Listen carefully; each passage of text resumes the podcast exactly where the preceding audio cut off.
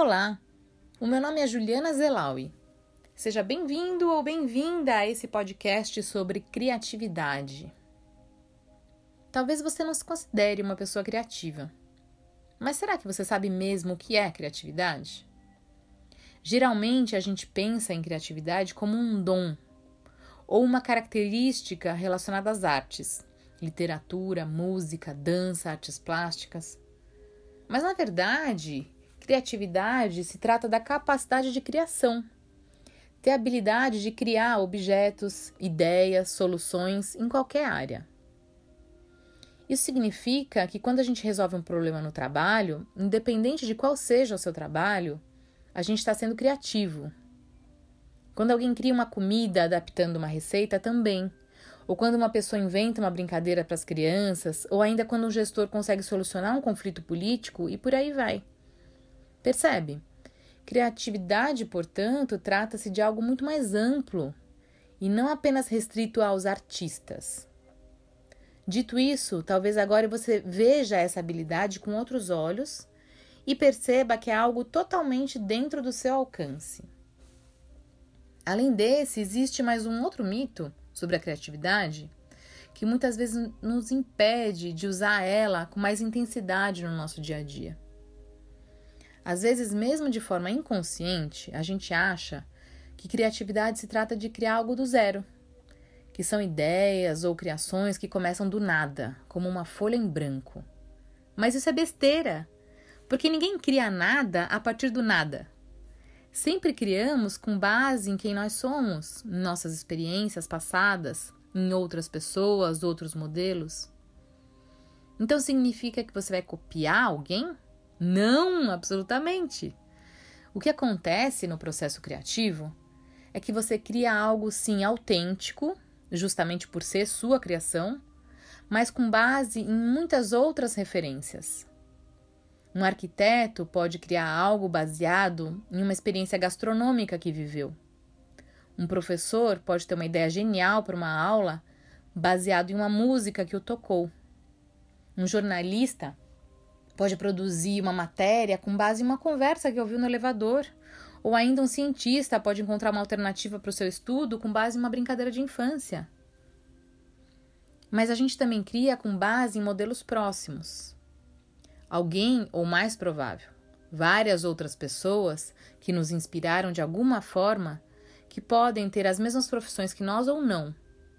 Assim, não se sinta mal em admirar o trabalho de outras pessoas de se inspirar nelas para criar então algo seu, com o seu jeito, a sua assinatura. Bom, então agora que a gente já desmistificou duas questões importantes da criatividade, o fato de ser mais ampla do que a gente imagina e de que não se trata de criar algo do nada, eu gostaria de falar com você sobre a importância da imaginação, que está completamente relacionada com o processo criativo. É interessante como a gente subestima o poder da imaginação na nossa vida adulta. A gente acha bonitinho e incentiva as crianças a imaginarem histórias, objetos, brincadeiras. A gente canta música e lê livros para elas darem asas à sua imaginação. Mas quando adultos, parece que isso perde a importância e fica para trás. Por quê? O fato é que na vida adulta a gente usa a nossa imaginação constantemente. Um arquiteto precisa de imaginação para desenvolver os seus projetos. Ele imagina seu projeto antes na sua mente, para depois materializar ele em uma planta arquitetônica.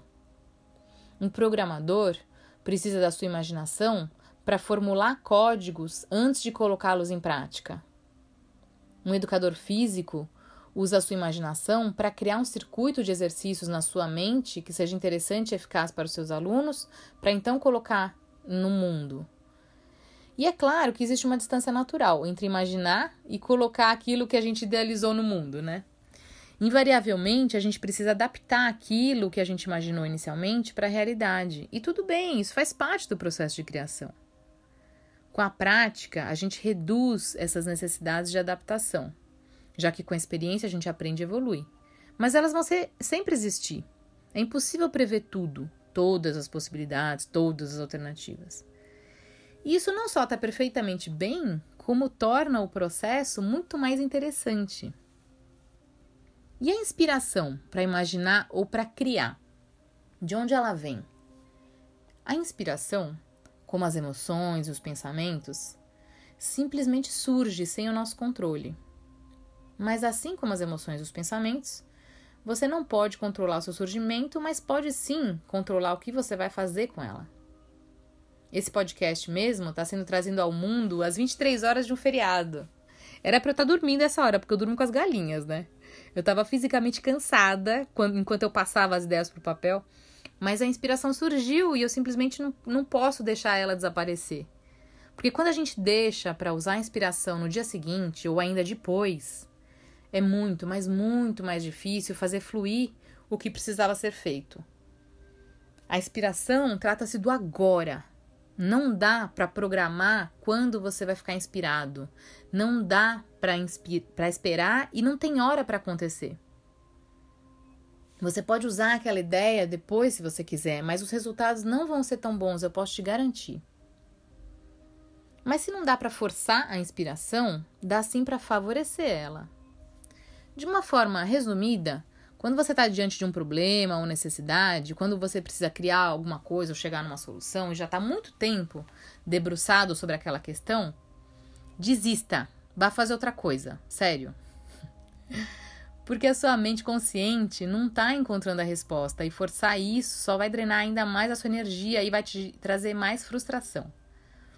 Mas o paradoxo é justamente esse. Quando você larga aquilo e se foca em outras coisas, você não sabe, mas o seu inconsciente está trabalhando a mil para achar aquela solução.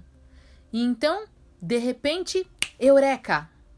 No banho, andando no parque, conversando com alguém, aquilo que parecia adormecido desperta com uma força e uma clareza impressionantes. Daí então, é hora de voltar ao trabalho.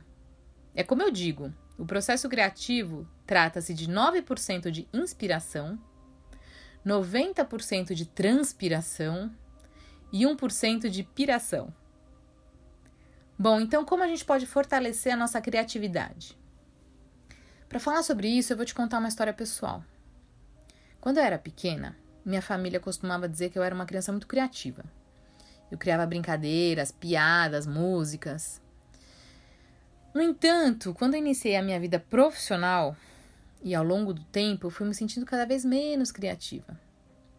Até que um dia eu cheguei mesmo a ter certeza que aquele papo que eu ouvia quando era criança era mesmo só elogio de mãe. Se passou muito tempo e só recentemente, de uns dois, dois anos para cá mais ou menos, eu pude compreender o que aconteceu. Durante minha vida profissional, sempre que eu desenvolvia um projeto, quando eu estava inspirada e pensava em alguma coisa nova, Existiam mil empecilhos para fazer aquilo acontecer. Era um chefe que não gostava da ideia, era um processo que impedia a nova solução, a falta de orçamento e muitos outros limites. Sempre havia algum motivo para impedir a criação. E o que mudou de uns anos para cá? Hoje eu tenho minha própria empresa, com liberdade total de criação, para produzir os conteúdos do meu interesse, podcasts como esse, meditações, cursos, novos produtos, palestras, enfim. Isso permitiu que a minha criatividade aflorasse como nunca. E eu não estou dizendo aqui que a solução seja sair dessas organizações. Mas o fato é que a grande maioria delas tem aversão ao erro. Elas não oferecem a liberdade necessária para que o processo criativo aconteça, matando a sua autenticidade e a capacidade de experimentação um sério impeditivo para a inovação, algo que paradoxalmente tão desejado pelas empresas nos dias de hoje. Por isso, muitas empresas têm optado por criar organizações menores ou então apoiar startups, porque nesses ambientes é, eles estão menos engessados, com limites e com possibilidades mais amplas do que uma grande organização e, portanto, eles oferecem mais liberdade para que seus profissionais criem sem fronteiras. Assim, você já deve ter notado que para facilitar a criatividade, alguns aspectos essenciais eh, precisam acontecer. Eu vou te falar sete deles aqui. O primeiro é seja curioso. Ouse, aceite o que vier com a mente de principiante, que a gente tanto exercita aqui com as meditações.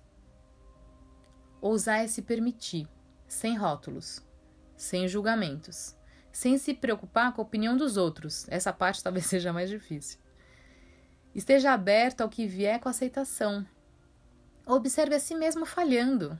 E saiba que está tudo perfeitamente bem. Você acabou de descobrir uma forma de como não fazer aquilo e, tá, e agora está mais próximo do resultado que você deseja. 2. Fazer o que se gosta. Trabalhar com o que você tem afinidade ajuda muito no processo criativo. Você gosta de cozinhar? Então treine sua criatividade na cozinha, fazendo pratos novos ou reformulando receitas que você conhece. Gosta de se exercitar? Crie movimentos diferentes, coisa que seu corpo não conhece, ouse. Gosta de escrever? Escreva sobre as coisas que te tocam, coisas que você compartilha ou gostaria de compartilhar com o mundo que fazem total sentido para você. 3. Sinta-se livre e com confiança. Aqui, quando digo liberdade, me refiro tanto a estar em um ambiente em que seja permitido experimentar amplamente, quanto a usar suas próprias experiências e conhecimentos sem medo. A forma como a gente foi educado, essencialmente com base na decoreba de fatos, fórmulas, nomes, estruturas, além da segmentação em disciplinas que não conversam entre si, somado ao fato de ter sempre uma autoridade lá na frente que sabe tudo mais do que você, fez com que seja difícil para a gente se sentir livre para gerar conhecimento. A gente se sente acanhado, como eternos aprendizes, nunca mestres.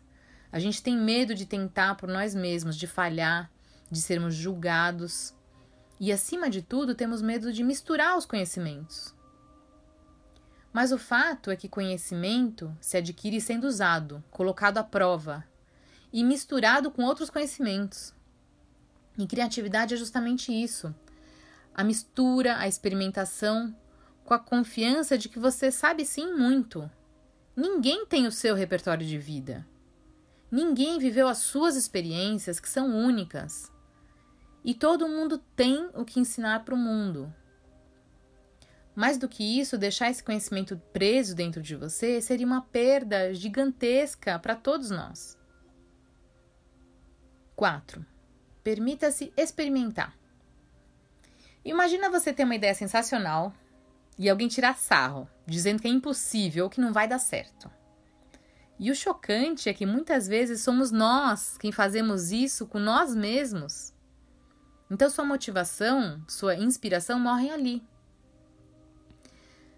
Já sem a aversão ao erro, com segurança para experimentar, errar, sabendo que ninguém está ali te julgando, ou melhor ainda, que quem está ali te apoia, sabendo que o erro faz parte do processo de criação, então a sua criatividade aumenta exponencialmente.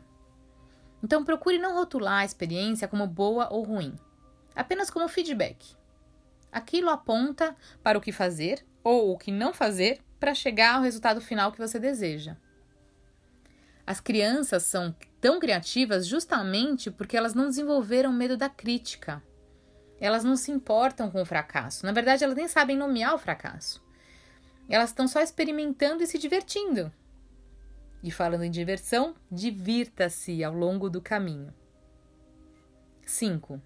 Saber a hora de parar. É outro ponto crucial da, da criatividade que você só adquire experimentando. Uma vez eu li uma frase que dizia algo como: O artista não termina uma obra, ele simplesmente a abandona. E como isso é verdade? Eu uso muito a minha criatividade para escrever textos, eu gosto muito de escrever. E a verdade é que eu demorei um tempo para aprender a hora de parar.